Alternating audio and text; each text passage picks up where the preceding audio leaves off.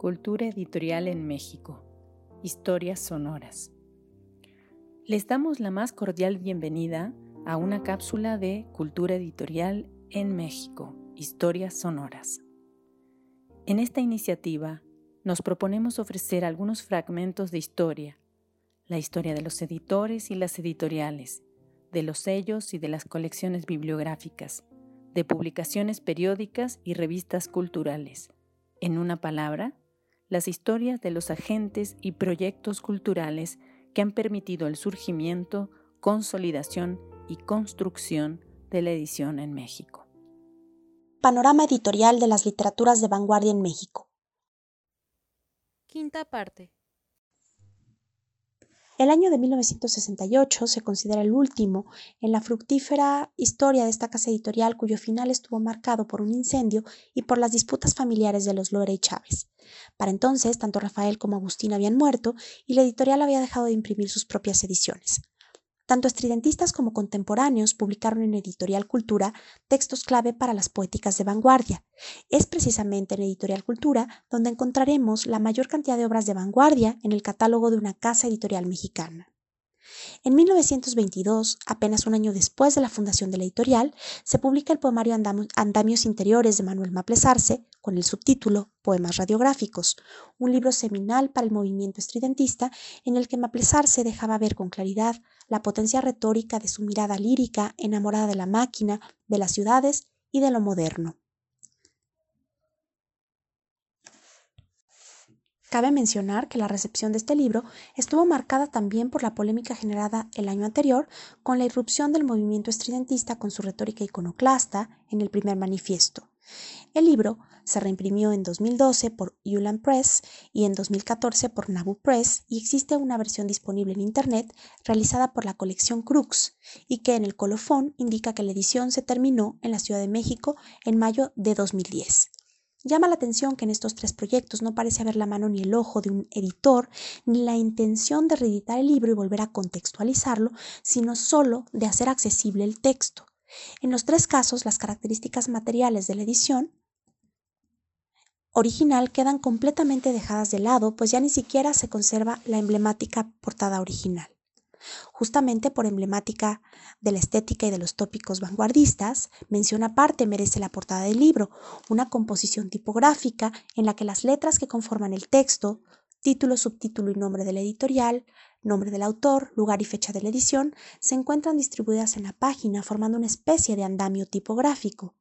Se trata de una tipografía sumamente vanguardista que recuerda incluso a las composiciones tipográficas de los futuristas italianos y los expresionistas alemanes y que debió ser bastante inusual y atractiva para el público de la época. Al año siguiente de la publicación de, Andamios Interiores, en 1923, año en que se publica el segundo manifiesto del estridentismo, ve la luz otro poemario estridentista, Avión, 1917. Poemas 1923 de Luis Quintanilla, publicado también por Editorial Cultura. Un año después, en 1924, el mismo autor vuelve a publicar en esta casa editorial otro poemario titulado Radio, poema inalámbrico en 13 mensajes. Cabe enfatizar que los títulos de, ambos poemarios, Avión y Radio, son tópicos de lo moderno, de la máquina y su potencia generadora, no solo de progreso, sino también de estética. Un año antes de la publicación de Radio, Maplesar se escribió THS, Telegrafía sin hilos, el poema de la radiofonía, el cual pasó a la historia como el primer poema que se transmitió por radio en México. Como en el caso de Avión, algunos de los poemas de radio se publicaron en diarios como El Heraldo, El Universal Ilustrado y El Universal. Asimismo, en Irradiador se publicó Espejismos como un previo al libro radio. A diferencia de Avión, que no ha sido reeditado, Malpaís Ediciones en su colección Archivo Negro de la Poesía Mexicana reeditó Radio en 2015 en la Ciudad de México gracias al apoyo del Programa de Fomento a Proyectos y Coinversiones Culturales del Conaculta y el FONCA.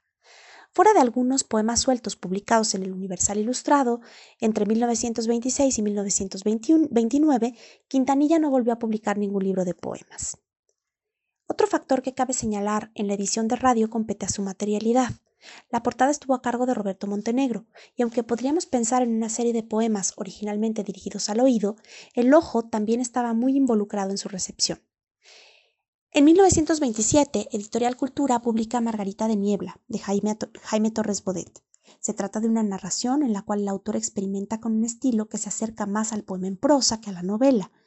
Otro aspecto interesante en cuanto a las exploraciones de Torres Bodet de la configuración de la narración son las distensiones temporales. Este libro fue reeditado en 2005 con prólogo de Juan Coronado por la Coordinación de Difusión Cultural de la UNAM en la colección Relato Licenciado Vidriera. Otros libros publicados por Cultura de la nómina vanguardista, ambos de 1928, fueron Return Ticket de Salvador Novo y el antes mencionado libro Panchito Chapopote, retablo tropical o relación de un extraordinario sucedido de la heroica Veracruz de Javier Icaza asociado al estudiantismo. No es posible cerrar este apartado sin mencionar que entre las revistas que publicó Editorial Cultura se encuentra Contemporáneos, quizá la más emblemática del grupo, del 29 y sin duda una de las revistas literarias más citadas y recordadas del siglo XX.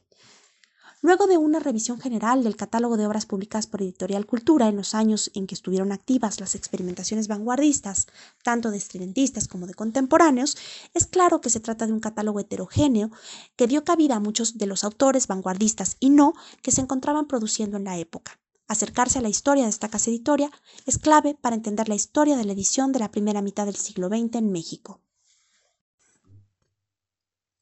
Otros proyectos editoriales de vanguardia en sus contextos de edición. El año de 1924 es cuando se publica en Editorial Botas, Editorial Andrés Botas e Hijo, una de las obras cumbre de Manuel Maplesarse y del estridentismo, Urbe, superpoema bolchevique en cinco actos. Llama la atención que una casa editorial tan lejana de los autores de vanguardia y de su literatura haya publicado precisamente esta obra tan audaz. Más sorprendente resulta cuando vemos, en esos mismos años, cuál era la nómina de autores y el tipo de literatura, mucho más parecida al estilo del siglo XIX, incluidos en el catálogo. Fundada por Andrés Botas, Editorial Botas comenzó a publicar en los primeros años del siglo XX, un momento de intensa inestabilidad política y social. Resulta fundamental destacar que la importancia de esta casa editorial, además de su extenso catálogo en el que se publicaron obras de autores del renombre de Martín, Luis Guzmán, Alfonso Reyes, Mariano Azuela, Federico Gamboa, consiste en que antes de su fundación los editores mexicanos fungían más bien como impresores, es decir, imprimían libros costeados por sus autores, quienes luego se tenían que ocupar de la circulación y difusión de las obras, de modo que el esquema de trabajo de Editorial Botas contribuyó a modificar el contexto editorial mexicano. Traducido por John Dos Pasos con el título Metrópolis, Urbe fue el primer libro de vanguardia en lengua española en ser traducido al inglés en 1929 y por tanto en circular hacia un público más allá del mexicano o latinoamericano. La editorial que publicó la versión en inglés fue The T.S. Book Company y el libro salió a la luz en Nueva York. Eh, en 2010 se realizó una nueva traducción, en esta ocasión con la palabra City en lugar de Metrópolis.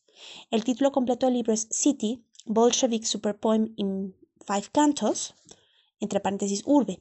Se trata de una edición bilingüe y la nueva traducción, notas y postfacio fueron realizados por Brandon Holmquist. Este libro se publicó en Nueva York por Ugly Duckling Press en la serie Lost Literature Series.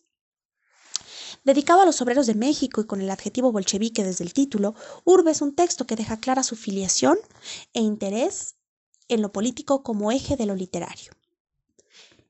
Como en el caso de andamios interiores, el diseño de la portada de Urbe resulta notable en términos tipográficos y visuales.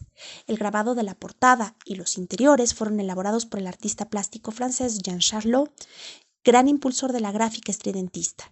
En cuanto a la tipografía, Visualmente resulta muy interesante el juego logrado con las letras del nombre del autor, que lejos de dificultar su lectura lo convierte en una especie de logotipo.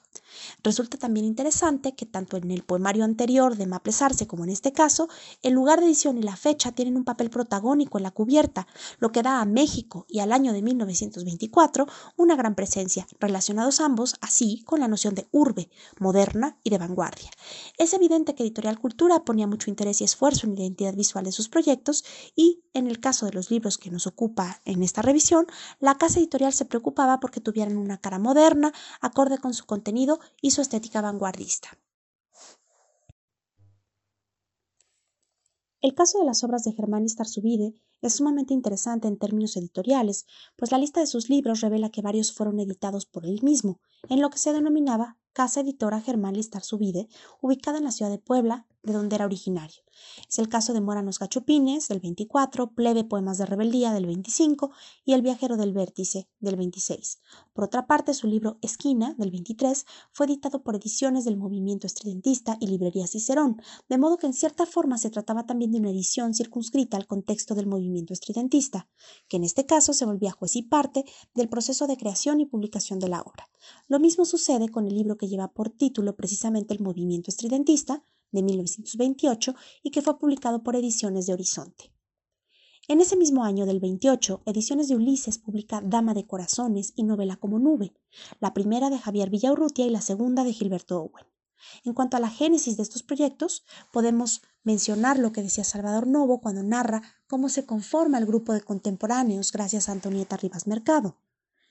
Pues cabe recordar que el grupo de Ulises comienza cuando Rivas Mercado y Rodríguez Lozano conocen a Villaurrutia y Novo a finales del 26 en casa de Diego Rivera y Lupe, y Lupe Marín. No se cuenta con información de otros textos que hayan sido publicados por las ediciones de Ulises, ni de cuáles fueron los avatares de dicho proyecto. Quizá al ir ganando renombre en la escena cultural nacional, los miembros de contemporáneos ya no necesitaron seguir por la vía de la autoedición, ya que las casas editoriales de la época publicaban sus libros. Lo que sí llama la atención es que estos dos textos publicados por las ediciones de Ulises son precisamente dos de los más vanguardistas por su estilo y sus exploraciones formales. Jesús Eduardo García Castillo, quien dedica un ensayo a la estructura especular de la novela de Villaurrutia, afirma, por ejemplo, que Dama de Corazones es un texto problemático por más de una razón. Un texto verdaderamente inclasificable. Tanto estas dos novelas de Villaurrutia y de Owen como la antes mencionada Margarita de Niebla son experimentos formales, ya que su estilo se acerca al de las estrategias retóricas de la poesía, pero ejecutado en prosa, de modo que son verdaderas innovaciones para la, para la prosa de la época. La edición original de Dama de Corazones incluyó cuatro dibujos realizados por el propio Villaurrutia. Se cuenta con una reedición de 2004 publicada por la Coordinación de Difusión Cultural de la UNAM con, con introducción de Pedro Ángel Palú en la colección Relato Licenciado Vidriera. Por su parte, Novela como Nube es un texto que se volvió emblemático de las experimentaciones formales de Owen y de su grupo. Novela como Nube fue reeditada en 2004 por la Coordinación de Difusión Cultural de la UNAM con introducción de Vicente Quirarte en la colección Relato Licenciado Vidriera.